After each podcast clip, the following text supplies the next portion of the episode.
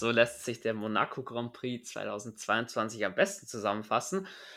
Damit herzlich willkommen. Neue Folge der Formula Bro steht an.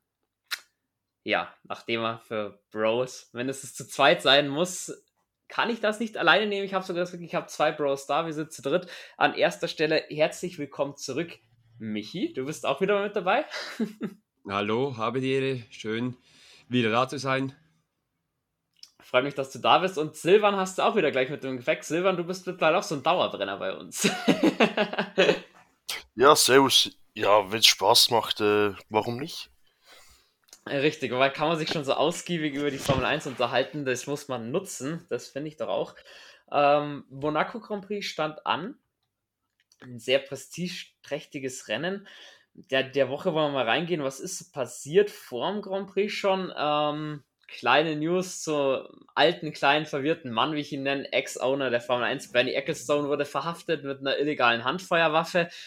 Äh, könnt ihr euch erklären, warum mit 91 sowas noch braucht? Wenn man sich X-Bodyguards auch noch leisten kann, ich kann es nicht ganz nachvollziehen, was er damit wollte. Ich Keine Ahnung, was er damit... Einfach nur Kopf. ja, Kopfschütteln, so. Warum? Warum will er die mit ins Flugzeug schmuggeln? Also ich verstehe das nicht ganz. Ähm, aus meiner Sicht genau dasselbe. Mit 91 Jahren noch eine Waffe dabei zu haben, finde ich allgemein gefährlich. Ähm, ja, auf gut. der anderen Seite muss man sagen, Brasilien, es ist ein Land, äh, es gibt eine hohe Kriminalität und Ecclestone ist eine bekannte Person. Man weiß, was der an Geld hat und ja, vielleicht braucht er sie dafür, aber ja, es ist halt Bernie Ecclestone. Anders kann man nicht, nicht beschreiben und es passt gerade noch so in einen weiten Skandal von Ecclestone. Genau, irgendwie der Mann ist dann doch Wahnsinn mit 91. Naja, den wollen wir überspringen. Christian Horner, ein bisschen angenehmere Person, finde ich, äh, hat anklingen lassen, die Budgetgrenze nochmal zu überdenken bzw. zu lockern. Ähm, Budgetgrenze ja da, um ein bisschen Chancengleichheit zu schaffen, gerade weil ja, die Privatteams mit den größeren Herstellern halt einfach budgettechnisch nicht mithalten konnten. Jetzt haben wir Krieg, Krise, Inflation, allem drum und dran. Alles wird teurer, Transportkosten wird teurer, alles wird schwieriger. Sollte man da auch als kommerzielle Rechteinhaber der Formel 1 dann sagen, wir lockern das ein bisschen und geben euch mehr Spielraum? Oder sagt man, ja, Pech gehabt, müsst ihr halt mit einkalkulieren. Seid ihr da eher auf Seite der Teams oder seid ihr dann eher so die streckten Regelhüter und sagen, ihr habt alle dafür unterschrieben, wir ziehen das jetzt so durch? Also ich muss sagen, wenn man schaut, ähm, man kann ja nicht mal sagen, die Teams, es sind ja bei weitem nicht alle Teams der Meinung, dass es richtig ist, die Budgetobergrenze zu erhöhen. Ähm, für mich ist wieder mal Red Bull, die jetzt merken, sie, also ich gehe mal davon aus, dass hier irgendetwas nicht stimmt, die haben zu viel Geld investiert und merken jetzt, okay, es klappt so nicht und deshalb frage ich mich langsam schon, ähm, wieso macht Red Bull das wieder? Äh, die Regeln sind klar und für mich ist ganz klar, da gibt es nichts dran zu ändern. Ja, es ist so scheiße gelaufen jetzt mit Krise. Die so, wenn man jetzt schaut in den Häfen, wie viele Container das stehen, wie teuer das alles wird. Aber ich denke, jede Firma, alles hat noch so ein bisschen Spielraum, ein bisschen Puffer für äh, Ausgaben, die man nicht vorhersehen kann. Und ich glaube, da haben die Teams äh, sich einfach unterschätzt. Mit dem müssen sie jetzt leben. Vielleicht müssen sie dann halt weniger, so schade es ist, weniger entwickeln müssen da das Geld zusammenkratzen. Selber schuld. Ich bin da eher auf der Seite, behaltet die Budgetobergrenze so wie sie ist. Weil wenn man schon im ersten Jahr probiert, diese wieder zu heben, dann kommt das jedes Jahr wieder.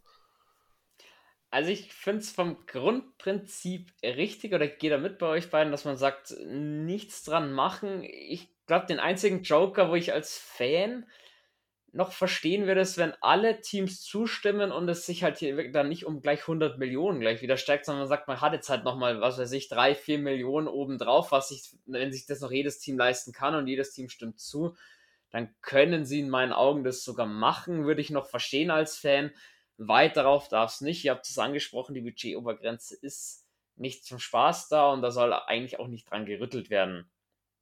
Bin gespannt, ob darauf reagiert wird. Ich glaube aber, solange nicht der Hinweis von allen Teams kommt, dass es da Probleme gibt, will man nichts dran machen. Und die Gerüchte sind ja nicht neu, dass Red Bull ziemlich viel am Anfang jetzt schon Geld investiert hat, entwickelt hat, dass die hinten raus etwas sparen müssen und dass da eventuell Ferrari dann am Ende der Saison wieder kommt, weil da einfach mehr finanzielle Mittel vorhanden sind.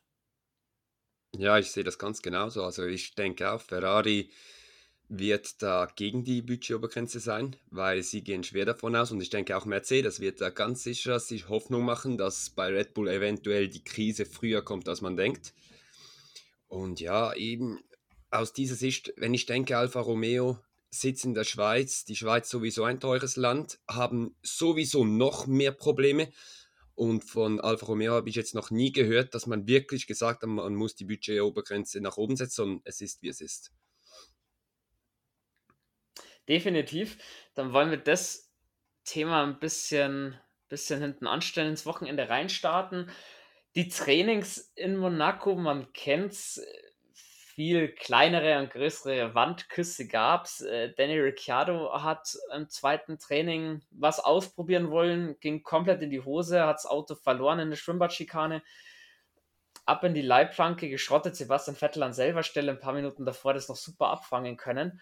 Ähm, ja, zu Danny Ricciardo über sein Rennen, da kommen wir vielleicht später noch drauf zu oder auch nicht, weil wirklich äh, aufgefallen ist er nicht im Rennen. Wieder ein schwieriges Rennen für Ricciardo. Er hat ähm, im ersten freien Training ganz gut mithalten können, war da glaube ich nur zwei Zehntel hinter Norris in den Top 10, die Welt war gut. Äh, nach dem Crash hat man irgendwie das Gefühl gehabt, er findet nicht mehr das Vertrauen zum Auto, dementsprechend halt auch seine Leistung dann in der Quali mit Platz 14 ja, mal wieder mehr als dürftig, wieder mal klar geschlagen von Landon Norris. Ähm, hat die Woche was, ja, einen auf den Deckel bekommen von Zach Brown, der beim Indy 500 weilte und da Ricciardo so ein bisschen angezählt hat. Und jetzt kam noch das Gerücht dazu auf, dass diese drei Jahre in seinem Vertrag vielleicht gar nicht so sicher sind, wie immer alle schreiben oder das behaupten. Also wir hatten ja schon mal die Diskussion, Ricciardo ein bisschen früher zu ersetzen wenn es tatsächlich der Fall ist, dass das keine Fahreroption ist, sondern eine Teamoption, wenn McLaren ihn gehen lassen kann, dann glaube ich, ist Daniel Ricciardo nächstes Jahr nicht mehr bei McLaren. Weil ich muss auch sagen, auch dank dem Hinweis äh, Christian Nimmervoll, den will ich hier danken an der Stelle, super Kolumne, die er da hat.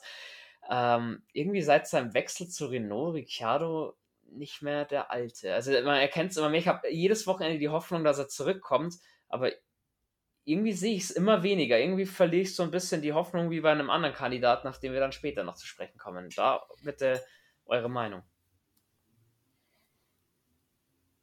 Hm. Ja, ich, ich gehe da komplett mit dir mit. Ich glaube, der Zug fährt langsam für Ricciardo ab.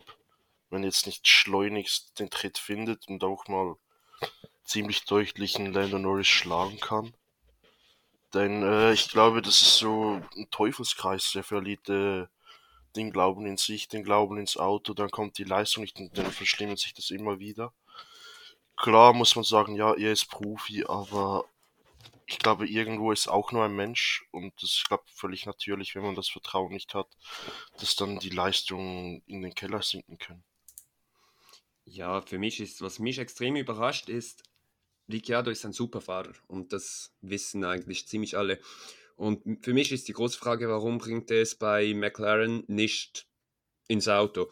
Er hat bei Red Bull so weit überzeugt, dort hat er viel Pech mit dem Auto, immer wieder Ausfälle etc. Und dann lässt er zu Renault. Bei Renault hat er wirklich gut geliefert, immer wieder Ausrufezeichen gesetzt. Und seit er bei McLaren ist, also wenn ich an die Karriere von Ricci bei äh, McLaren mir zurück überlege, das Einzige, was mir geblieben ist, ist der Sieg in Monza. Ansonsten kommt mir nichts in den Sinn, wo ich jetzt sagen muss, wow, da hat Ricci geliefert oder was auch immer. Und das ist für mich schon erschreckend und ich frage mich auch, an was liegt das? Und für mich ist ganz klar, wenn das so weitergeht, dann ist äh, die Geschichte McLaren bald vorbei. Ja, du sprichst an Renault-Zeiten. Hat er seine Höhepunkte? Ja, aber ich finde, ohne jetzt Esteban Ocon zu nahe zu treten zu wollen, auch einen leichteren Teamkollegen oder einen in Anführungsstrichen schlechteren Teamkollegen auch da im Jahr 1 bei Renault Schwierigkeiten gehabt. Im zweiten Jahr ging es dann ein bisschen nach vorne. Aber jetzt halt dieser heiße Punkt. Daniel Ricciardo, ob er jetzt noch irgendwann mal Weltmeister wird oder nicht, ich würde mir nichts mehr wünschen, als dass es in McLaren wird. Ähm, wenn er auf seine Karriere zurückschaut, langsam würde ich sagen, das war ein richtig großer Fehler, so Alonso-Manier, das Team zu verlassen, falscher Zeitpunkt oder zu jedes Mal zum falschen Zeitpunkt im falschen Team gewesen nach seinem Wechsel von Red Bull. Klar, Red Bull damals mit Verstappen war aufstrebender Youngster, so ein bisschen die Nummer 1 Status, hat, hat Verstappen da wirklich an seinem Stuhl gesägt, aber ich meine, der, wenn bei Red Bull geblieben wäre, hätte auf jeden Fall mehr Rennen gewonnen und ich bin der Meinung, der könnte heute leicht noch mit Verstappen mithalten. Ja, ist möglich, dass er das könnte eben. Es ist natürlich extrem schwer. Und wenn man halt die Persönlichkeit von Ricciardo anschaut, es ist schon nicht einfach für ihn. Und er wollte, er hatte immer etwas Pech und ja, bei Red Bull halt dasselbe. Ich denke wirklich, er ist mit dem Druck nicht ausgekommen. Dann ist er zu Renault gegangen, dort war er die Nummer 1. Alles hat super geklappt. Dann wechselt er zu äh, McLaren, ist wieder die Nummer 2 und es kommt wieder nichts. Ich habe das Gefühl, er kommt mit dem Druck nicht klar dass wenn sein Teamkollege besser ist als er, dass er dann unter einem extremen Druck steht und mit diesem ganz klar nicht klarkommt. Ja, aber Silvan schüttelt auch oder macht er die Geste, stimmt dazu. Du brauchst als Weltmeister aber gewisses Holz und wenn du es nicht schaffst, mit dem Druck gegen einen Lando Norris klarzukommen, der ein Riesentalent ist. Auch alle lieben Lando Norris, aber Lando Norris hat in der Formel 1 auch noch nicht so viel erreicht, dass man sagen müsste, da müssten einem die Knie davor schlottern, wenn man Danny Ricciardo ist, sieben- oder achtfacher Grand Prix-Sieger. Das ist krass. Ich glaube, wenn er mental die Kurve jetzt nicht langsam dann bekommt, wird es ziemlich schnell zur Sommerpause dann vorbei sein, das ganze Kapitel. Ich glaube, McLaren bringt ihn schon irgendwie raus, wenn sie ihn raushaben wollen. Vor allem, wir haben ja die Thematik schon mal besprochen gehabt, eventuell Pierre Gasly, der ja ein bisschen zu McLaren gerüchtet wird. Du weißt nicht, was passiert mit Sebastian Vettel, du weißt nicht, was passiert mit Alonso Piastri, mit dem du. Es kommen immer wieder neue, junge Leute nach, die hungrig sind. McLaren würde Ersatz finden, da bin ich mir ziemlich sicher. Also bis verstehe ich dich richtig, du gehst davon aus, dass Ricciardo im Sommer ersetzt wird. Mm, jetzt, wir schauen uns jetzt mal an, wie viele Rennen sind es noch bis zur Sommerpause. Das sind. Lass mich da mal zählen. Eins, zwei, drei, vier, fünf, sechs Rennen bis zur Sommerpause. In diesen sechs Rennen braucht Ricciardo sage ich, mindestens 30 Punkte, um McLaren zufriedenzustellen. Also in 5 Punkte pro Rennen, das ist immer so Platz 8, Platz 7 rum ähm, im Schnitt. Den muss er holen, dass McLaren sich das überlegt. Wird verdammt schwierig, muss er aber meinerseits liefern. Ich glaube, Lando Norris kann eben genau das liefern. Ich bin da nicht so einverstanden mit. Ich glaube, Sommerpause bleibt Ricciardo noch, ich glaube, wenn er geht, dann erst Ende Saison. Ja, ja, das, das ist klar, aber dass es schon bekannt gegeben wird, dass er, Ach so, dass okay, er keine okay. Zukunft hat. Der wird, der wird nicht, unter der Saison wird er nicht aus, äh, ausgetauscht, Gottes Willen, da, da sind wir uns einig. Aber gerade im Silly Season in der Sommerpause werden ja die Verträge geschlossen. Die letzten, wenn nicht schon davor was, was äh, bekannt gegeben wird. Der Österreich Grand Prix ist ja da auch immer so ein bisschen, da wird ja schon immer viel geleakt und auch viel, viel gesprochen. Und deswegen, also ich sag, ich glaube, in der Sommerpause wissen wir da mehr. Und da muss Ricciardo liefern, um sein Cockpit nächstes Jahr behalten zu dürfen, weil wenn er jetzt angenommen, er schreibt nochmal 6-0er, dann ist die Geschichte Ende des Jahres definitiv vorbei. Auch wenn ja, er da tatsächlich noch Vertrag hätte, die bringen ihn da irgendwie raus oder bezahlen ihn aus, wie auch immer. Es kann sich ein Team wie McLaren nicht leisten, nur einen guten Fahrer zu haben, der regelmäßig punktet, weil du hast ja Teams im Nacken mit Alpine, die regelmäßig zwei Autos jetzt anscheinend in die Punkte bringen können du weißt nicht, was kommt noch von Sauber, Alfa Romeo hinten nach. Die stehen unter Druck und McLaren hat Ziel, ganz vorne mitzufahren und das geht nicht nur mit einem Fahrer. Also stand jetzt sehe ich Ricciardo im McLaren nicht, dass der mit um Podestplätze fahren kann, regelmäßig. Also ich glaube, da, da sind wir uns einig. Also der muss sich komplett 180 Grad Wendung in die andere richten, sonst ist Ende Saison vorbei und dann wissen wir, vielleicht schon vor Silly Season mehr, was mit Ricciardo und McLaren passiert. Genau, heißes Thema, bleiben wir auf jeden Fall dran. sonst ist Qualifying in Monaco hat natürlich viel zu bieten gehabt. Es ist sehr eine sehr kurze Strecke, dementsprechend in Q1 hat sich's aufgestaut. Pierre Gasly nicht mehr über Start und Ziel gekommen, pünktlich konnte seine letzten, seinen letzten Run nicht mehr fahren. Dementsprechend auf Platz 17 zu finden. Sonst die üblichen Verdächtigen. Sude hat sich überhaupt nicht zurechtgefunden in Monaco. Gut, als Rookie hat wenigstens das Auto nicht zu Kernschrott gefahren, das muss man ihm lassen. Ähm, auch Su, ja, man merkt sich's an, als Rookie hast du es in der Formel 1 schwer, glaube ich, kriegt aber langsam auch so ein bisschen mehr Druck, dass er, dass er ein bisschen weiter vorne fahren müsste. Also was ich da dazu gerade sagen kann, ist, ähm, wir Schweizer, wir schauen immer ein bisschen genauer auf Alfa Romeo. Und eins ist extrem aufgefallen. Alfa Romeo hat die vorderste oder zweitvorderste Box, bin jetzt nicht ganz sicher, oder drittvorderste, eine der vorderen drei. Jetzt kommt die rote Flagge. Du weißt, du hast noch 2 Minuten 20 auf der Uhr. Und wo geht Alpha raus? Korrekt, sie sind die Letzten, die am Schluss auf die Strecke gehen und keiner der beiden Fahrer kommt mehr über die Linie, um eine Zeit zu fahren. Und da muss ich mich dann auch wieder fragen, mein Gott, was wird da überlegt? Du, du siehst die anderen Autos kommen, du siehst Mercedes kommt von zu hinten zu fahren, schick deine Autos raus und wenn du da nicht bereit bist, naja, dann wundert es mich einfach nicht, ähm, dass sie das Alpha mit der aktuellen Saison, obwohl sie extrem gut dastehen, da würde noch viel mehr drin liegen.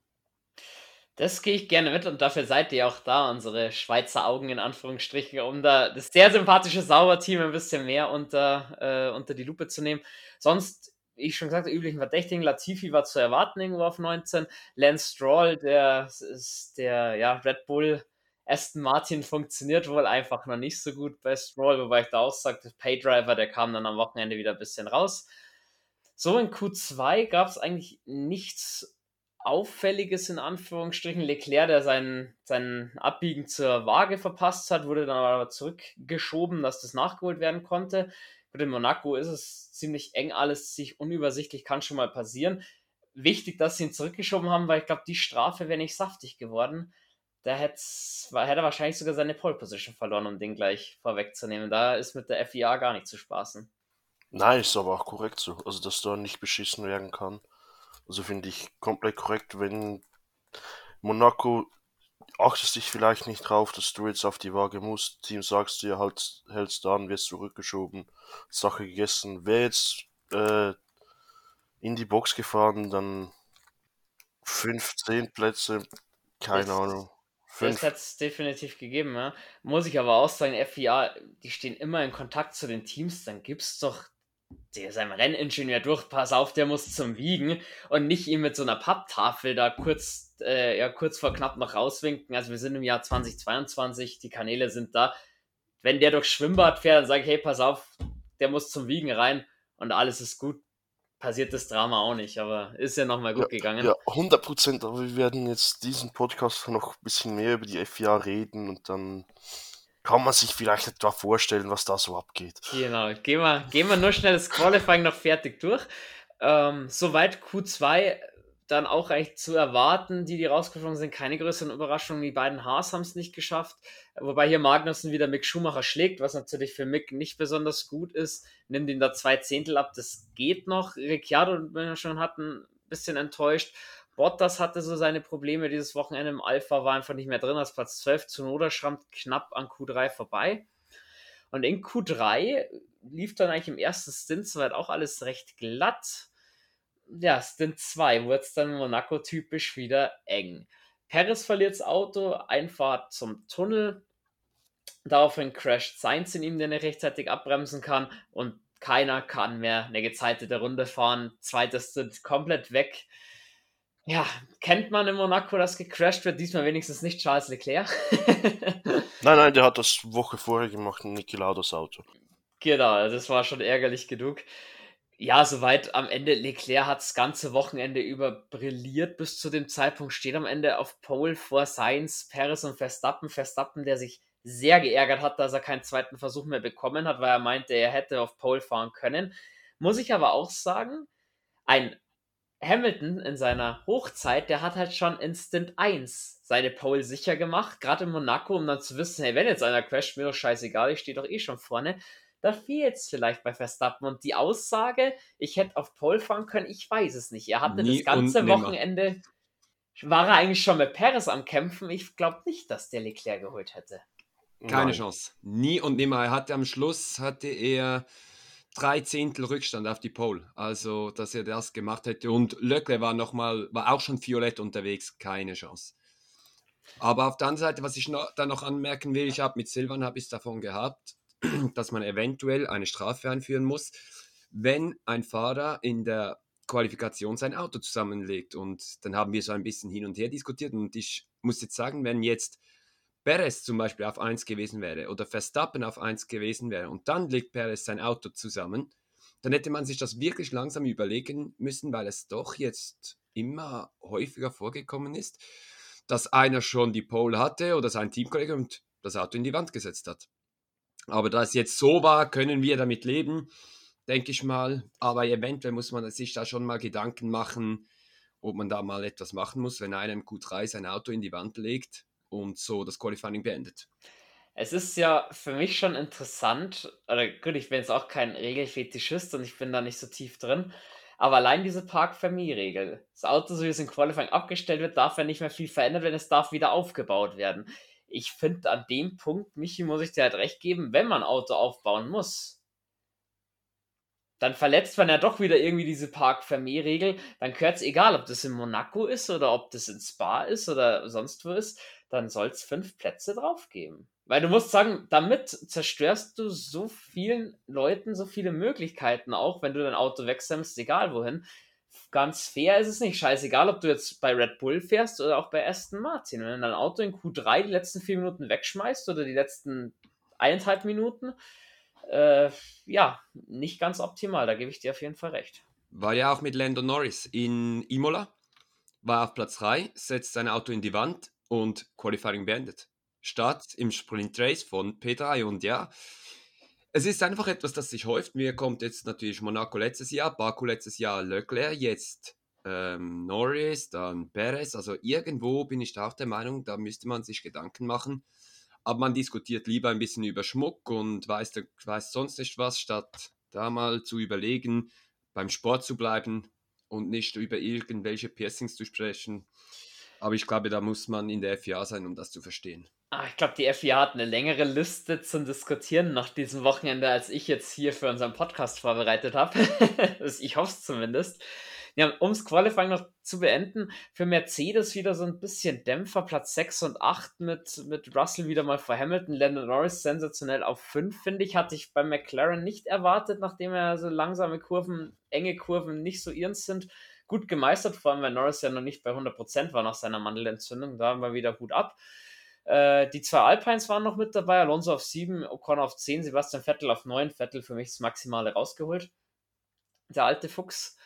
Und ja, dann gehen wir mal rein in den Sonntag. Und da wird es halt jetzt schon wieder heavy. Es war Regen angesagt. Ja, Monaco, Regen, alles nicht so geil, wissen wir. Und äh, dann kommt schon kurz vorm Start mehr oder minder, dass der erste Start verschoben wird. Wo ich dann gesagt habe, wo ja auch wir in der Gruppe heiß oder heiß sehr diskutiert haben, was das soll. Er wurde auf jeden Fall dann nochmal verschoben, der Start auf Viertel nach, und dann wurde hinterm Safety Car gestartet. Ganz unabhängig mal diese Sicherheitsthematik, ich glaube, da sind wir uns alle einig, gefährdet werden muss keiner heutzutage. Allerdings solche Situationen wie 2008 am Nürburgring, da hat es dann auch in der Einführungsrunde zum Regnen angefangen, wo Markus Winkelhock dann reingegangen ist, Fullbets aufgezogen hat und hat in einem Spiker das Rennen angeführt. Sowas kriegst du nie wieder, wenn die FIA jedes Mal jetzt umeinander kackt bei Regen. Und zu sagen, ja, nee, gib dir noch Zeit zum Reifenwechseln. Äh, äh. Ich muss dann auch sagen, auch wenn es Monaco ist, gebt den Teams oder lasst sie doch auch mal ein bisschen Freiraum lassen, lasst auch doch auch mal die Top-Teams ein paar Fehler machen, weil es ist ja auch dieser Aufwand. Um drei Viertel drei, eine Viertelstunde vorm Start, um äh, 15.57 Uhr darfst du am Auto nichts mehr dran schrauben, müssen Reifen alles drauf sein. Ganz ehrlich, lasst doch die Teams auch ein bisschen pokern, gerade die Teams, die hinten stehen, so ein Pierre Gasly oder sowas Lass den doch auf Intermediate starten, wenn es noch trocken ist und in der Aufführungsrunde fängt es das Regnen an. Wie geil wäre das denn? Oder was? Das macht doch gerade so ein bisschen den Reiz aus, gerade für die hinteren Teams auch da ein bisschen durcheinander reinzubringen, gerade bei einem Grand Prix Monaco. Du musst auch sagen, es hat ja nur leicht zum Regnen angefangen am Anfang. War für mich jetzt nicht das riesen Sicherheitsrisiko. Definitiv, also das am Anfang war sicher nicht das Riesensicherheitsrisiko. Dann hat man gewartet, es hat weiter geregnet, es gab Pfützen, Aquaplaning, dann gefährdest du wieder Fahrer, dann kann ich es bis zu einem gewissen Punkt verstehen. Nur ich denke, wenn du von Anfang an gefahren wärst, hättest du dieses Aquaplaning gar nicht gehabt, weil die Reifen, da sie ja freistehen, das Wasser in die Luft abgeben, in dem Sinn. Deshalb ja, Fehlentscheidung FIA meiner Meinung nach lass, lass die Teams Fehler machen, du hast es gesagt. Lass sie komplett verpokern, dass zum Beispiel mal Ferrari oder Red Bull mit beiden Autos zu hinterst ist. Und dann haben andere wieder die Chance. Das ist, das macht so ein bisschen den Eindruck, als würde man langsam wieder Richtung äh, WWE oder so gehen, wo alles so vorgeschrieben ist, äh, der Ablauf von Grand Prix eigentlich strikt eingehalten werden muss es gar keine Überraschung geben darf für den Veranstalter. Und das finde ich einfach ein bisschen schade, weil ja, Start auf Fullwets vorgegeben von der FIA. Gut, ich glaube jetzt nicht, dass jemand bei dem Regen noch auf Inters gestartet wäre. Aber auch schon, schon allein, dass man vorschreibt, auf welchen Reifen sie starten müssen, dass so die Strategie eigentlich schon von der FIA vorgegeben wird für jedes Team, eigentlich die gleiche Strategie. Gerade in Monaco GP, bei dem man sehr schlecht überholen kann, bis gar nicht, ist für mich komplett unverständlich. Ja, meine Meinung kennt ihr. ihr beide kennt es schon zu gut. Die Community jetzt dann auch. Für mich ist der Punkt, wir sprechen von den 20 besten Fahrern der Welt. Wie viele Fahrer wollen Formel 1 Fahrer werden? Und jedes Mal dasselbe. Es kommt Regen. Nee, die Fahrer, oh, ist zu gefährlich für die Fahrer, weiß nicht was. Mein Gott, das sind Profis. Und ich verstehe es wirklich nicht, wie man bei, dem, bei Profis sagen kann. Im Fußball sagt man auch nicht, hm, heute ist etwas zu warm und ein bisschen zu viel Wind. Äh, nee, wir spielen nicht. Nee, also das ist für mich wirklich etwas. Lass diese Jungs fahren und wenn es zu viel Regen gibt, ja, dann fahrt langsamer das ist für mich einfach das immer, das, ja, es ist ein Sicherheitsrisiko, aber Silvan kommt ja immer mit dem Berufsrisiko. Also dann ist der Regen für mich jetzt auch Berufsrisiko. Und ich sehe das ganz genau, weil Schulz ist ja wirklich ein Verfechter, dass er sagt, eher alles abbrechen. Gott sei Dank ist er jetzt heute auch nicht dabei, weil sonst wird diese, diese Diskussion, glaube ich, auch leicht eskalieren. Ich glaube, wir, wir sind uns auch alle einig, dass man dann um Viertel nach, nachdem er beim Safety Car diese eine Einführungsrunde gefahren ist, gesagt hat, es regnet jetzt zu stark okay, das könnte ich dann für Monaco dann sogar noch verstehen, aber mich stört dieser Punkt, dass man das Rennen nicht gestartet hat, weil Silvan hat es erwähnt, es fängt an leichter zu regnen, die ersten gehen auf Intermediates, die Strecke wieder trotzdem bleibt in einem besseren Zustand, wie sie nicht gefahren wird. Irgendwann musst du von selber merken als Fahrer, hey, die Intermediates sind es nicht, lass mal auf Regenreifen probieren dann, wenn sie auf Regenreifen alle nur noch rumrutschen und alle sagen, es ist nicht fahrbar dann kann man nur noch sagen, man bricht die ganze Scheiße ab. Aber schon um 10 Minuten vor drei zu sagen oder um Viertel vor drei zu sagen, hm, jetzt könnte es zum Tröpfeln anfangen, wir verschieben gleich mal den Start, dass die noch auf Intermediates wechseln können. Ähm, ganz ehrlich, die haben alle Meteorologen dabei, die Teams, und wenn die nicht sagen können, hey, in 10 Minuten kommt ein Regenstart lieber auf Intermediates oder nee, du kannst auf trocken anfangen, ganz ehrlich, dann können wir uns das Ganze sparen. Also FIA für mich da keinen guten Job gemacht dann auch, dann war die Pause, dann gab es Stromausfall in Monaco, wunderbar. Und dann gab es ewig auch keinen Restart. Und es, dann ist auch wieder zu viele geteilte Meinungen. Es gibt viele Fahrer, die haben beim ersten Mal schon gesagt, lasst uns einfach gleich um 3 Uhr starten, haben sie nicht verstanden, dass man verspätet starten musste. Andere sagen dann, wieso keinen stehenden Start? Wie seht ihr dann die ganze, die ganze Geschichte um die Pause rum? Also, dass definitiv die Pause zu lang war, auch aufgrund des Stromausfalls, ich glaube, da sind wir uns auch einig. Also ja, definitiv noch kurz wegen dem Regen. Man hat es ja letztes Jahr Spa mit äh, Norris, der noch der Urush abgeflogen ist. Und da Vettel, ja, ich habe es ja gesagt. Okay, aber Lando laut Telemetrie auch der einzige, der kaum vom Gas gegangen ist. Dort drauf und dann ist es schon wie klar, dass da dass die Gefahr, dass man abfliegt, immens höher ist. Und eben, da gebe ich mich recht langsam erfahren. Vielleicht geht dann mal einer ein bisschen übers Risiko und crasht dann. Ja, dann kommt ein guter Punkt von mir. Wenn du sowas jetzt schon machst, wenn es anfängt zu regnen und du brichst es ab, dann will ich den Sochi Grand Prix vom letzten Jahr da abgebrochen haben, wo Lando in Führung war. Ja, genau. Genau, können wir auch zu diesem Punkt kommen. Äh, aber Formel 1 und Regen, alle wollen Regen in der Formel 1, man freut sich auch Regen.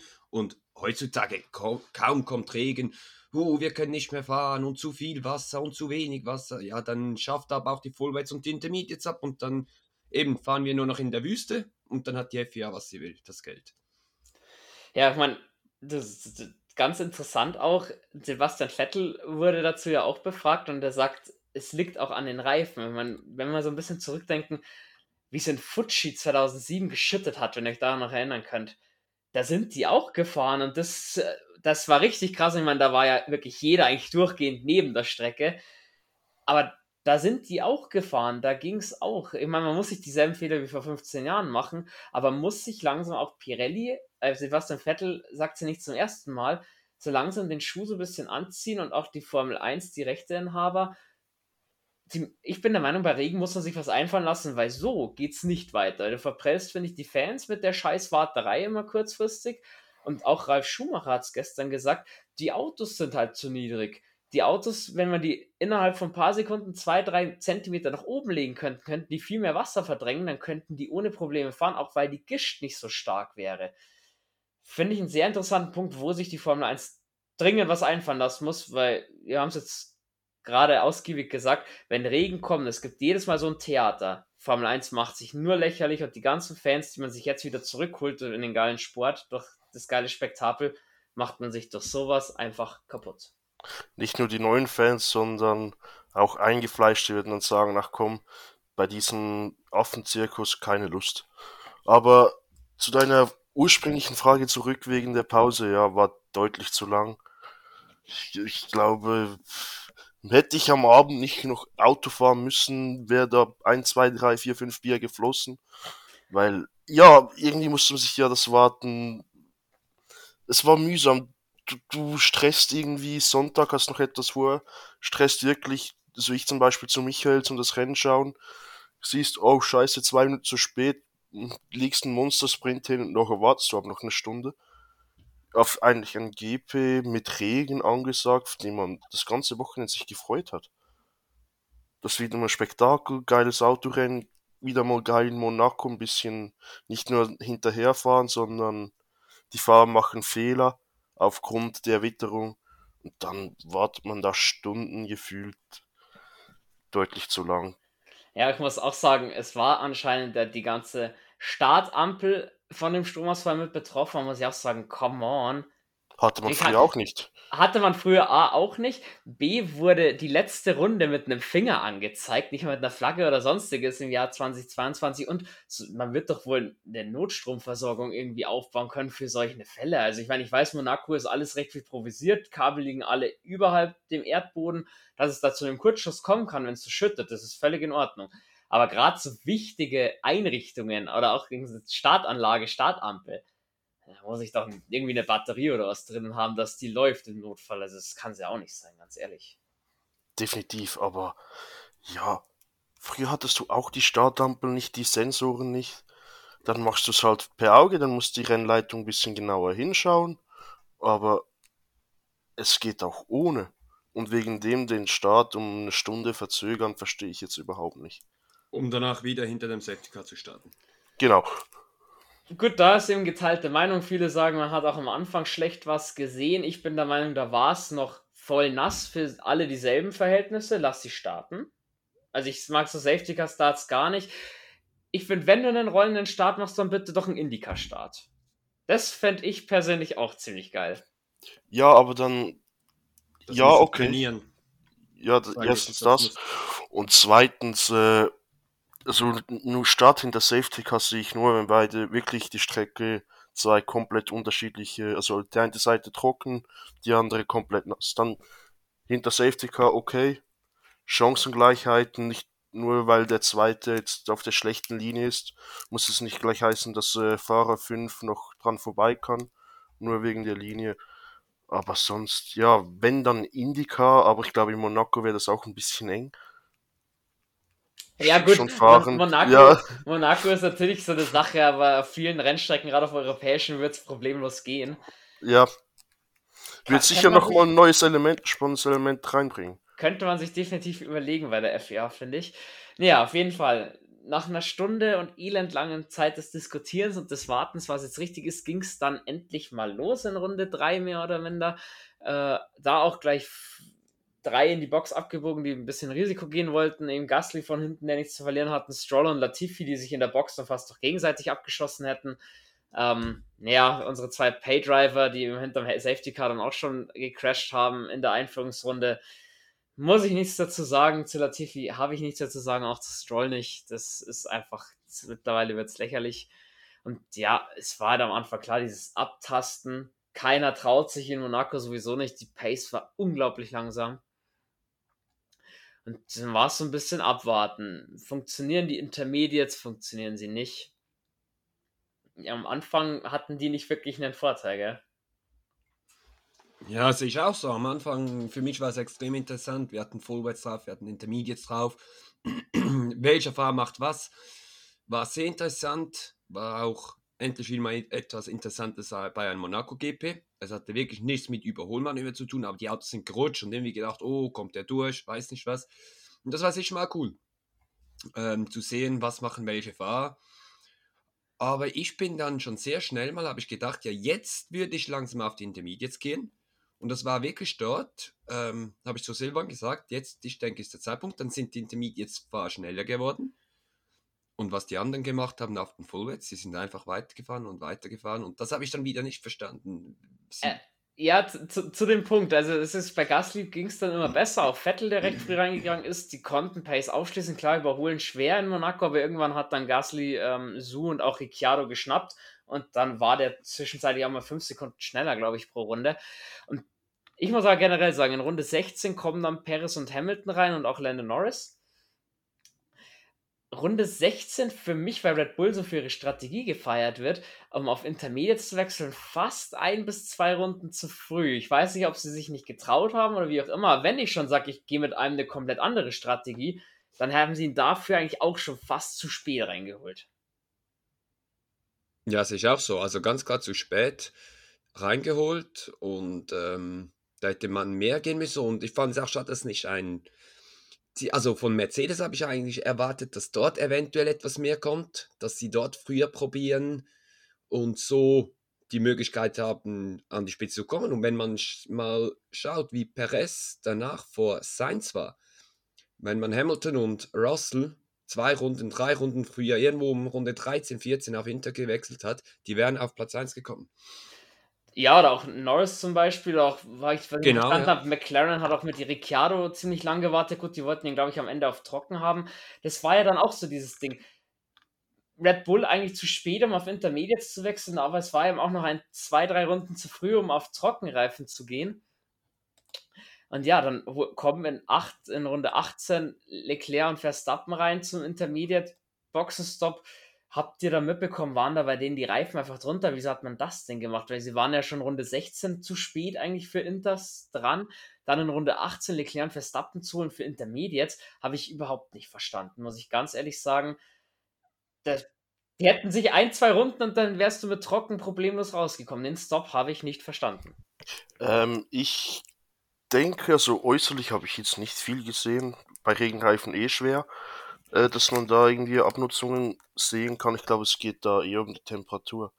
Dass die einfach zu schnell anstieg, dass nachher das Risiko, gerade in Monaco, die Wand zu küssen, zu groß wäre. Ja, klar, aber wie ges- wie gesagt, also Red Bull, klar, Ferrari strategietechnisch kommen wir noch gleich drauf, eher die großen Verlierer. Red Bull aber für mich auch nicht die Gewinner oder die Oberbrains. Ja, es war halt ein riesen Durcheinander, da mal einen Überblick zu behalten und auch die richtige Strategie zu wählen. Also Strategiechef will ich da auch von keinem, von keinem Rennstall sein. Krass, was abging. In Runde 20 war es dann soweit. Die ersten sind auf hart gewechselt. War dann auch so, dass die die erste Runde natürlich nicht die Vorteile hatten, hatten keine Temperaturen in den Reifen, konnten natürlich auch die Ideallinie nicht verlassen, also wirklich Reifen aufwärmen ging auch nicht. Und in der Zeit äh, gab es ein Duell, was ich den Ausgang bzw. die Entscheidung der Stewards nicht verstanden habe. Hamilton gegen Ocon. Hamilton will in Runde 1, äh, in Kurve 1 an Ocon vorbei, fährt dann in Ocon rein, am Ende wird Ocon bestraft. Ich muss sagen, die Kurve gehört dem, der die Nase vorn hat im Scheitelpunkt und da war Hamilton wie schon in Silverstone letztes Jahr halt nicht vorne. Wieso wird Ocon da bestraft? Also ich muss ganz klar sagen, für mich da 100%, wenn Schuld, dann Hamilton. Hm, ich sage beide, wobei auch ich als Alpine-Fan sagen muss, er sieht Hamilton, er weiß, dass er da ist und äh, Platz machen ja Monaco schwer, aber hätte schon den Crash ein bisschen vermeiden können. Ich glaube, das ist so die Argumentation von der FIA, aber es ist so schwierig. Ich glaube auch, wer die Schnauze vorne hat, den gehört die Kurve. Außer es gibt eine ultimative Divebomb oder so, das ist dann etwas anderes. Aber ja, es ist so schwierig, die Entscheidung der FIA so. Aber dann hätte man auch äh, andere Crashes bestrafen müssen. Ja, ich habe jetzt das, ich habe mir jetzt gerade das Video nochmal schnell angeschaut. Und was mir auffällt, wenn man Hamilton gegen Ocon anschaut, ähm, Ocon geht voll an den Apex ran. Ja, Hamilton ist hinter, aber er ist ja trotzdem neben ihm. Und das war ja auch schon in Silverstone so. Für mich ist diese Nase vorne, ja, ist klar, aber dann voll an den Apex zu ziehen und der andere Fahrer kann nichts mehr machen. Äh, er kann ja auch nicht mehr zurück, weil der andere kommt einfach. Von dem her gesehen, also ich bin da auch eher bei Silvan, die Strafe, ob man sie geben muss, ist fraglich, aber. Also bei euch die Aussage, wenn ich euch jetzt überholen möchte, es langt, wenn meine Nasenspitze mehr, wenn er früher eurer kühler ist und dann gehört mir schon die Kurve. Nein, definitiv nicht. Nee, nee, nee, nee, nee. Aber so, so war es ja. Nein, also er könnte ja. Hamilton klar, war ja nicht eins zu eins neben ihm und er war auch nicht wirklich so. Also ich finde auch, also Con, klar schaust in den Rückspiegel, aber ganz ehrlich, Hamilton kann auch noch in dem Moment auf die Bremse gehen und sagen, hey, ich schaff das nicht, davor zu kommen. Für mich hatte Hamilton kein Anrecht auf diese Kurve, der war zu weit hinten. Definitiv nicht, aber äh, Ocon hatte auch nicht das Anrecht, äh, voll an den Apex zu gehen. Ja, sehe ich auch so, weil wenn man, wenn ich es hier anschaue, in dem Moment, wo Ocon reinzieht, ist Hamilton auf der Höhe seines Seitenkasten. Und das eben, wieso ziehst du dann voll rein? Auf der einen Seite ja, du willst das Duell gewinnen, aber auf der anderen Seite, du kannst auch dein Auto, du kannst dein ganzes Rennen wegschmeißen. Und ja, ich denke, da von beiden Fahren müsste Hamilton könnte zurückziehen, Ocon könnte ihm ein bisschen mehr Platz lassen. Und wir haben in Barcelona gesehen, wenn es halt dann beide trifft, dann ist es gewesen und beide gehen in die Box und beide sind auf den letzten Plätzen und das Rennen ist gelaufen. Ja, also ich sehe es also die Strafe allein für Ocon verstehe ich so nicht. Entweder es können beide bestraft oder keiner in dem Fall. Das ist zumindest meine Meinung. Ich finde einfach am Ende die Strafe unfair. Für mich Ocon vorne auch noch auf der Ideallinie gewesen. Irgendwann muss er einziehen in die Kurve und nur weil Hamilton so halb gar daneben ist, ihm die Kurve zu überlassen oder dann den langen Radius zu fahren. Da bin ich ein bisschen aggressiver und würde sagen so, nee, dann bremst doch ab, du Trottel. Da bin ich ja vielleicht auch zu hitzköpfig, dass ich dann eben sage, deswegen bin ich auch kein Formel-1-Fahrer. Ich ziehe jetzt da durch, scheiß das Auto an. Muss man, muss man auch so sagen. Das sehe ich ja nur als, als heißblütiger Fan. Ja, das heißt drum am Ende Ocon für die Szene 5 Sekunden Strafe bekommen. Ja, und dann wurde es heiß. Nämlich Seins Plan, der sich ja davor schon gewehrt hat, noch auf Intermediates zu gehen, ging auf. Die Strecke war trocken genug, um auf Trockenreifen zu gehen.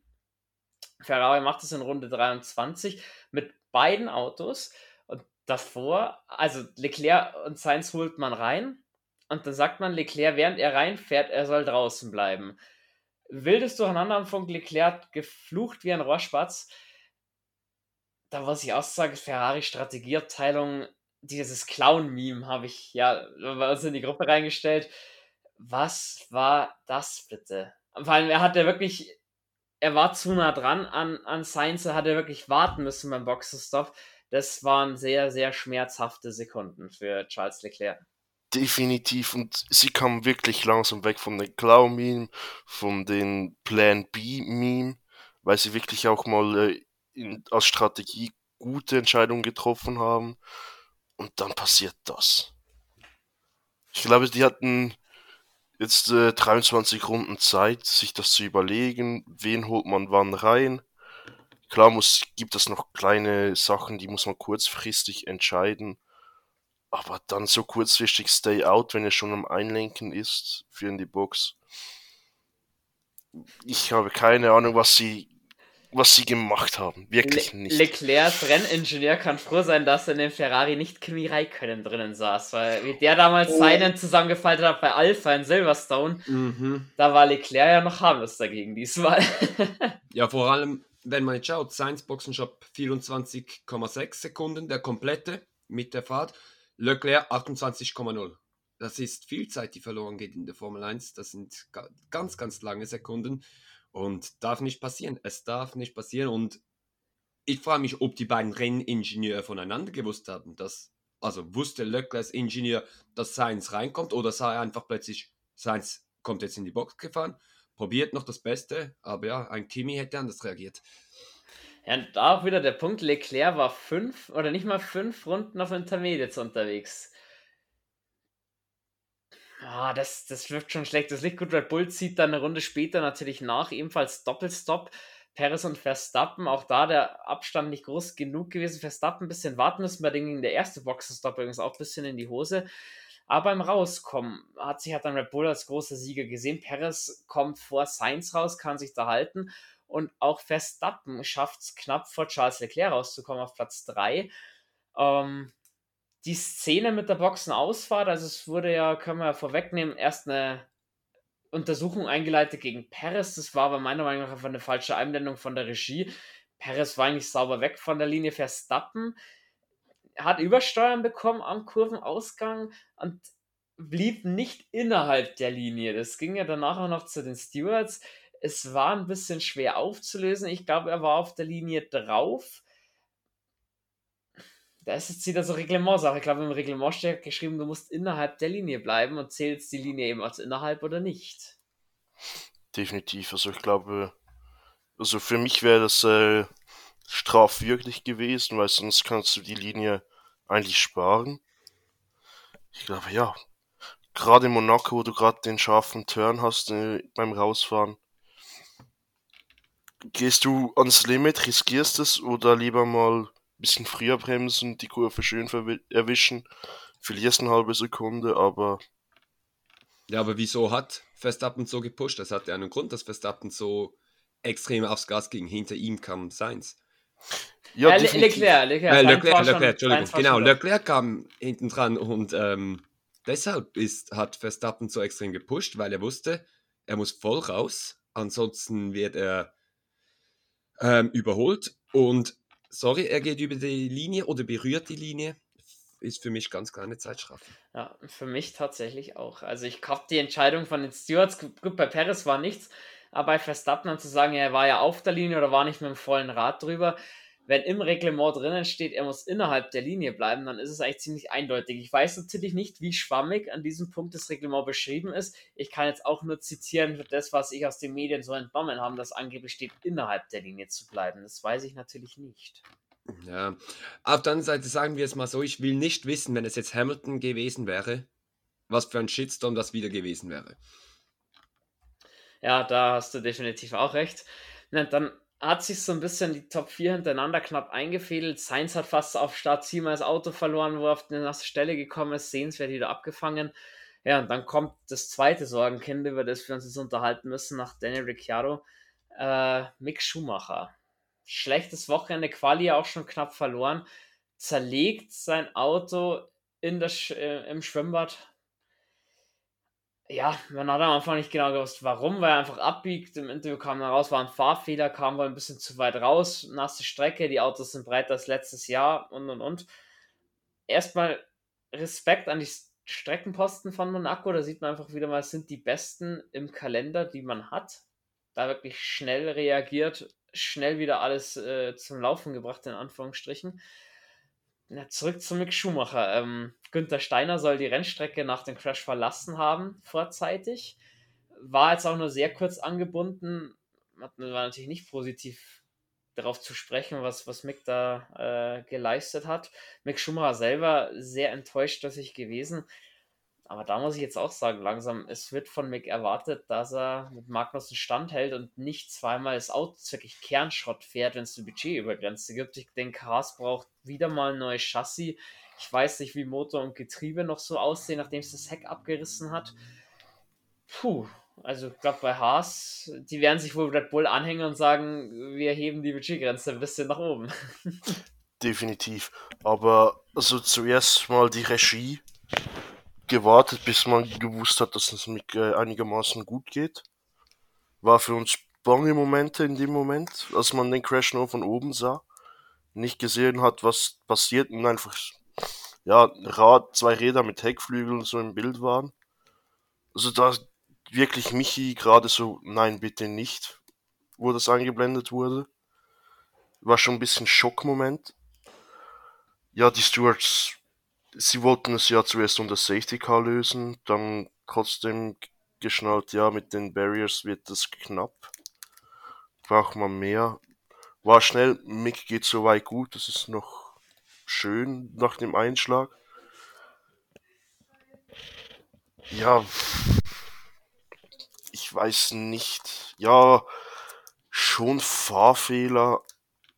Wie zickig der Haas wirklich ist, weiß man ja auch nicht wenn man jetzt zum Beispiel schaut, äh, Su nach dem Tunnel, wie das Auto plötzlich äh, hinten ausschlägt, wenn man ein bisschen aufs Nasse kommt.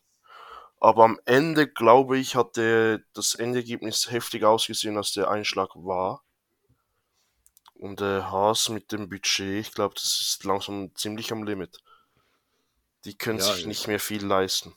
Also ich, ich muss einfach noch dazu sagen, eben ähm, Auto zickig oder was auch immer, für mich klar Fahrfehler von Schumi, einmal mehr. Und ich bin ganz klar bei Bene, dass wenn das so weitergeht, dann ist die Karriere von Schumi schnell beendet. Vor allem letztes Jahr haben alle über ähm, Mazepin gelacht, wie er von Schumi unter die Räder gekommen ist. Und ähm, ja, aber jetzt kommt Schumi von Magnussen auch extrem unter die Räder und steht immer noch ohne Punkte da.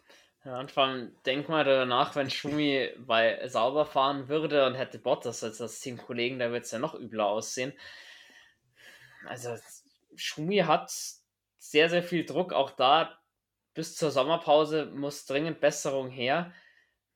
Ob es aber, ob dann noch einen Vertrag bekommt für nächstes Jahr, äh, Ferrari hat auch ein paar andere Fahrer in der, in der Drivers Academy, die ihn gerne ersetzen würden. Druck ist da mal schauen, wie es da mit Mick so weitergeht. Ich denke, das Monaco-Wochenende, das hat definitiv Spuren bei ihm hinterlassen. In der Psyche aus dem Loch muss man sich erstmal wieder rausholen.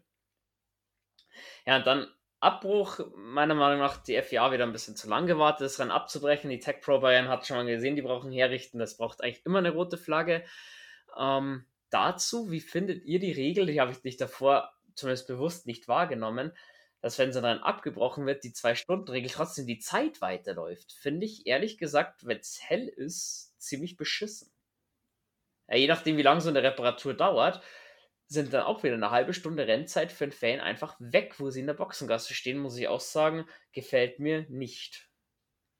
Dass so ein Rennen nicht über vier Stunden gezogen werden muss oder über sechs, brauchen wir auch nicht unterhalten.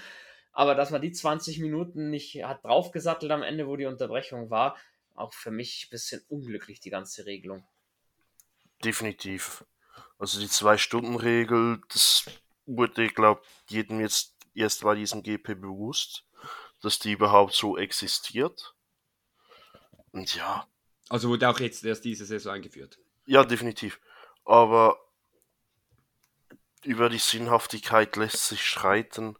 Ich glaube, wenn man dann, was das Kanada 2009 oder 11 2011, wo es so geschüttet hat.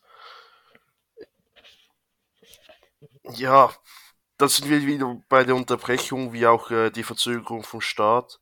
Ich glaube, wenn sich das über Stunden hält, ja, dann macht es Sinn. Aber auf diese 20 Minuten, das war sinnlos, da jetzt die, das Rennen zu verkürzen, in dem Sinn.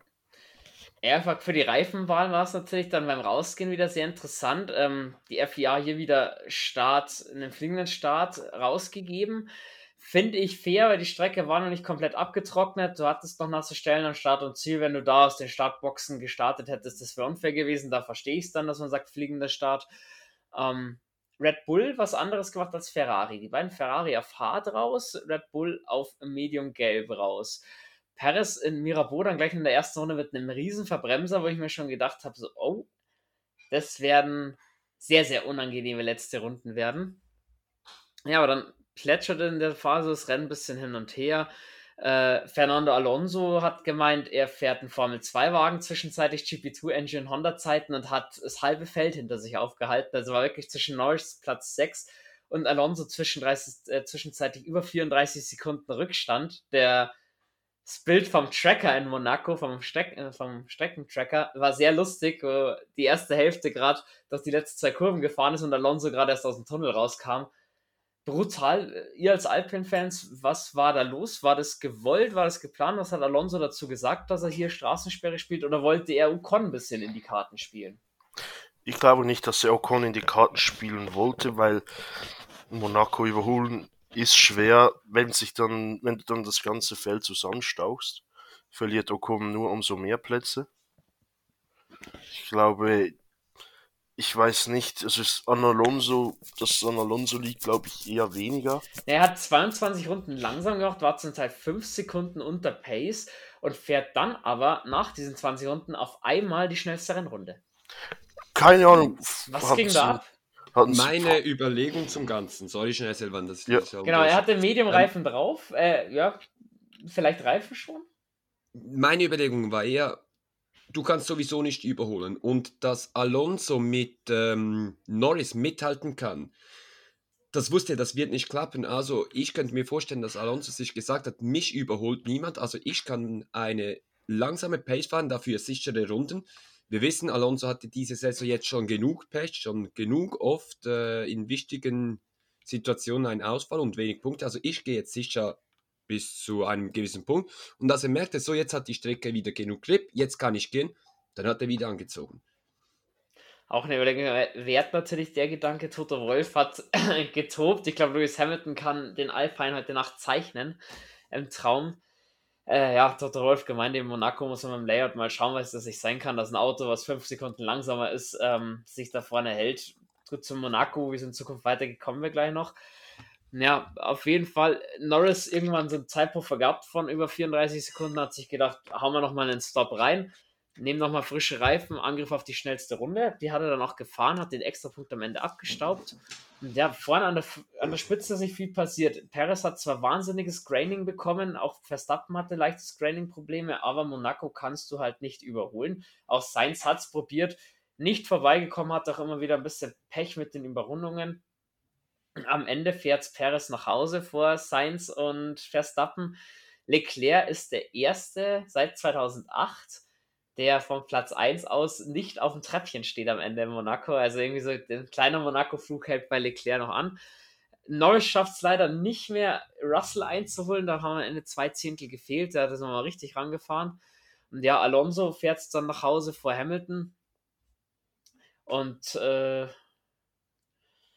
genau, soweit. Ocon fiel dann natürlich noch aus den Punkten raus. Sebastian Vettel erbt da den letzten Punkt. Checo darf also gewinnen. Also klar, war noch Sainz dazwischen und zwischendrin die Position zu tauschen war auch schwierig, war für Perez aber wichtig zu sagen, hey, ich bin immer noch da im WM-Kampf und Verstappen darf noch nicht gewinnen, ich bin immer noch dabei. Das, der Sieg tut ihm, glaube ich, richtig, richtig gut und ist richtig, richtig wichtig für seine WM-Position. Ganz klar, ich, wenn mich nicht austäuscht, sind es jetzt noch 15 Punkte zwischen den beiden. Tut die Stallorder in Spanien wahrscheinlich Perez aber auch wieder ein bisschen mehr weh? Und wirft für mich auch Fragen auf, ähm, ist es wirklich nötig im, im sechsten Rennen der Saison schon Stallorder zu betreiben, wenn du jetzt noch 15 Punkte auseinander bist? Ja, sie haben ja gesagt, Verstappen war auf einer anderen Strategie in, in Barcelona und das konnte ich schon auch nachvollziehen. Ich glaube nicht, dass sich Perez vor Verstappen gehalten hätte ich würde es auch so sagen, dass es eine andere Strategie ist. Ob es wirklich so war, wissen wir nicht. Ja, der hat drei Stops, Perez war auf zwei Stops, also das ist ja bewiesen. Ja, das, das, kann ich nur nachvollziehen. das ist so, aber okay, dann ist das so okay, aber ähm, für mich ist jetzt ganz klar, ab in den nächsten Rennen darf es keine Stallorder geben bei. Ansonsten wäre es einfach extrem brutal für Perez und man würde sehen, dass wirklich bei Red Bull nur Verstappen zählt und der zweite Fahrer wirklich nur für ihn fährt. Jo, dann, um den Monaco Grand Prix abzuschließen, wer war denn euer Fahrer des Tages und warum? Oder soll ich anfangen? Oder fang du ab, Bene. Okay. Ja, ist eine gute. Äh, weil ich denke, einer wird am Ende von euch Checo Perez nehmen, nämlich den nicht.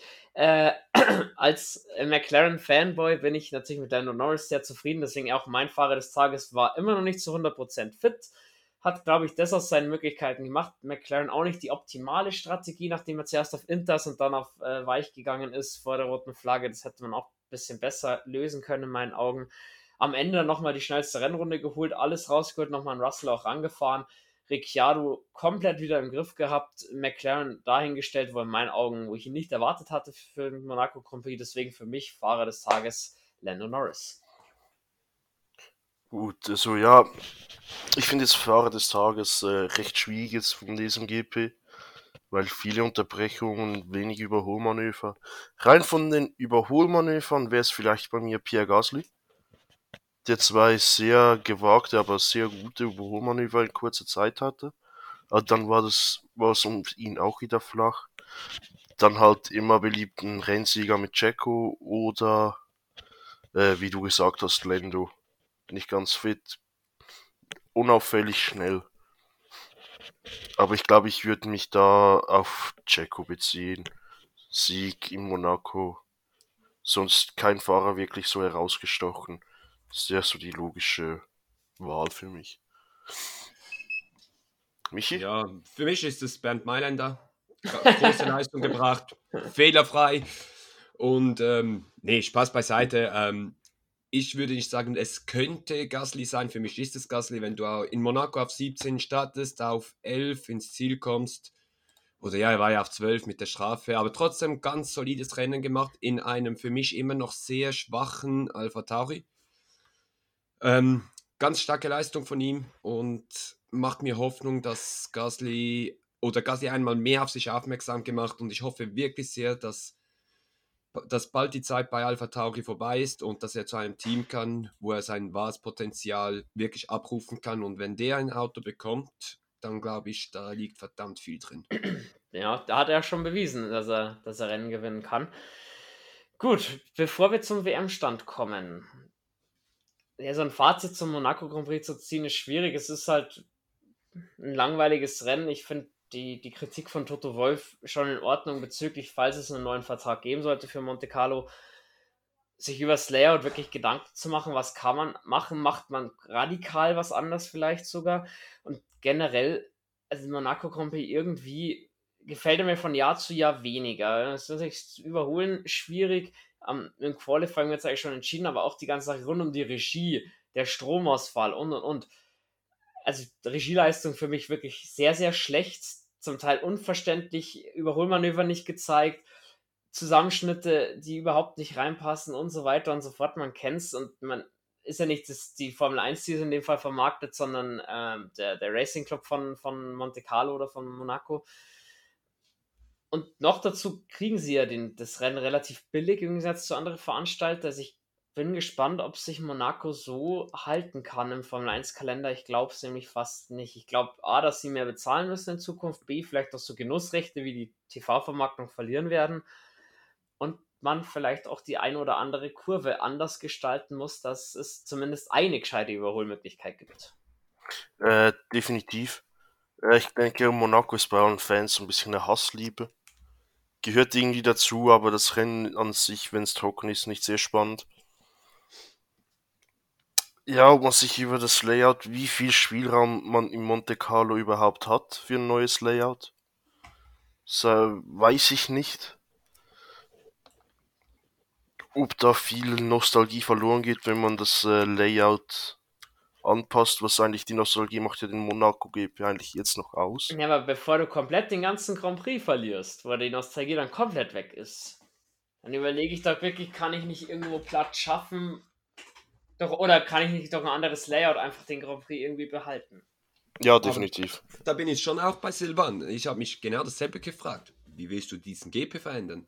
Also, du hast Platzmangel in Monte Carlo. ich sehe keine Möglichkeit, dass du ähm, mit einem anderen Layout plötzlich eine breitere Strecke hast oder längere Geraden.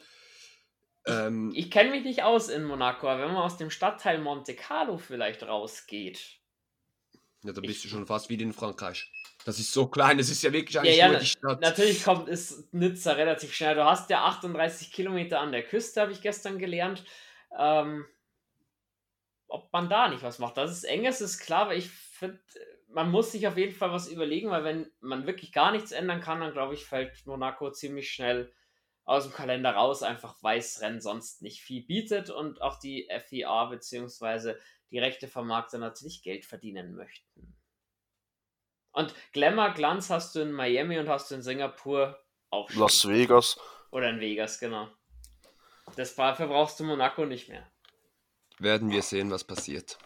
Wäre auf die ein, auf eine Seite schade um Monaco, auf der anderen Seite fürs Racing vielleicht gar nicht mal so schlecht. Ganz, ganz genau so ist es. Da kann ich nichts, dem kann ich nichts hinzufügen. Ähm, WM-Stand gestaltet sich folgendermaßen. Verstappen konnte seine Führung ein bisschen ausbauen. Er hat jetzt 9 Punkte Vorsprung zu Leclerc, hat 15 Punkte Vorsprung zu Checo Perez. George Russell, der jedes Rennen in den Top 5 beendet hat, hält auch so ein bisschen Anschluss. Ist er mit auf Platz 4 vor Carlos Sainz. Lewis Hamilton auf 6 vor Lando Norris. Das bleibt mehr oder minder gleich. Eng ist es, Freunde, Gott sei Dank. Spannung ist da. Und Hamilton ist Gott sei Dank von Verstappen ein bisschen weg, dass man sagen ach, der Weltmeistertitel wird auf jeden Fall schwierig, stand jetzt. Stand jetzt äh, mit dem harten Setup, das man jetzt Monaco gesehen hat, die harte Federung, äh, ziemlich unmöglich. Es kann so Exploits geben wie jetzt äh, letztes Wochenende in Spanien, wo Hamilton mit Abstand der schnellste war. Aber ich glaube, auf Dauer wird es ein Ferrari oder Red Bull machen. Schön Dreikampf vorne. Ich glaube, das ist das Beste, was dem Sport nach äh, Ellen, noch acht Jahren Gut, jetzt letztes Jahr hattest du einen Zweikampf, das was passieren konnte. Und auch im Mittelfeld, wenn man jetzt da von Ocon, von Ocon bis Hamilton kann auch vieles passieren, es sind nur 20 Punkte. Ja, ich bin bei Silvan. Aber ich bin, ich sage, ich schreibe Mercedes noch nicht ganz ab. Ich entscheide nach dem Baku-Rennen. Sie haben für mich in Spanien einen guten Eindruck gemacht, einen sehr guten sogar. Jetzt in Monaco, Monaco ist Monaco. Monaco war Mercedes noch nie gut und jetzt in Baku bin ich gespannt, was da kommt. Und ich würde mich sehr freuen, wenn Mercedes auch noch ähm, um Siege mitfahren würde. Gäbe noch mehr Spannung, dann hättest du drei Teams, sechs Fahrer, die um den Sieg kämpfen. Ja, ansonsten im Moment, ja, Verstappen gegen Leclerc, das wird spannend bleiben. Was hat Perez noch mitzusprechen?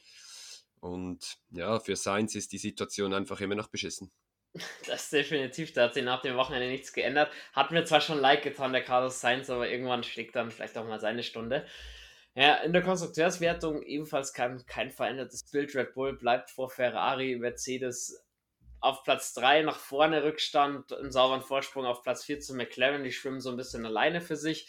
Äh, Alpine robbt sich an Alfa Romeo ran. Da bin ich gespannt, wie lange Alfa Romeo noch Fünfter bleiben kann. Da auch wieder Vorteil, Alpine hat zwei Fahrer, die die Punkte fahren können. Alfa Romeo hat es zurzeit nicht. Das wird sich da, denke ich, noch rächen.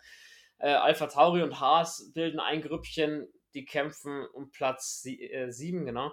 Und ja, Aston Martin hat immer noch Vorteile zu Williams, aber die sind auch marginal. Also für mich Williams noch nicht sicher letzter, aber das Wochenende sowohl Albon als auch Latifi sich mal wieder nicht mehr rumbekleckert.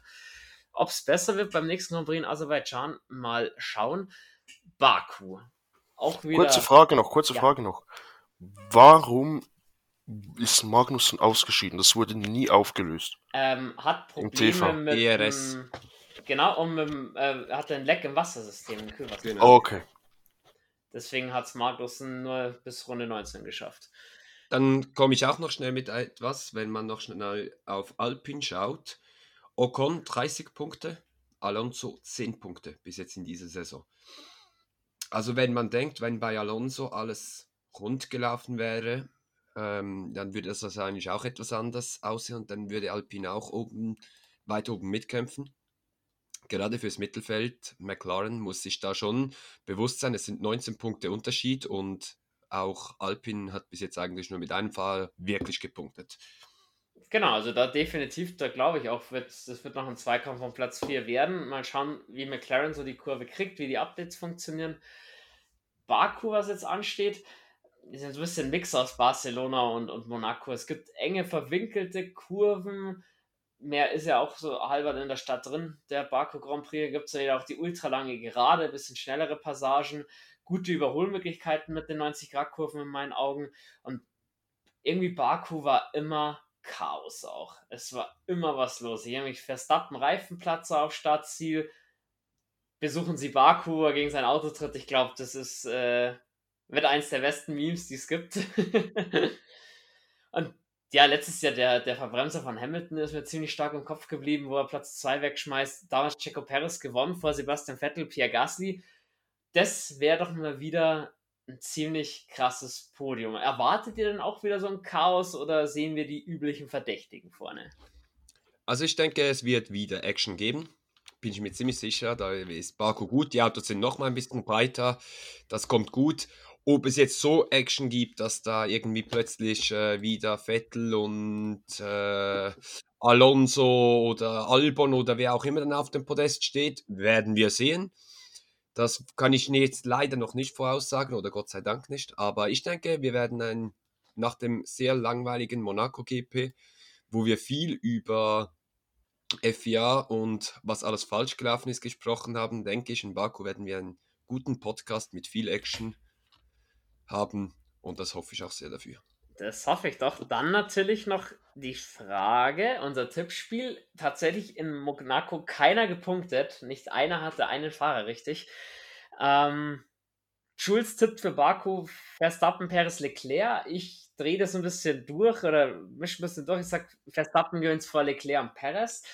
Äh, Michi, du bist letzter, deswegen Du vor Silvan. Nee, halt, du bist letzter und darfst doch als letzter tippen, dann darf Silvan zuerst.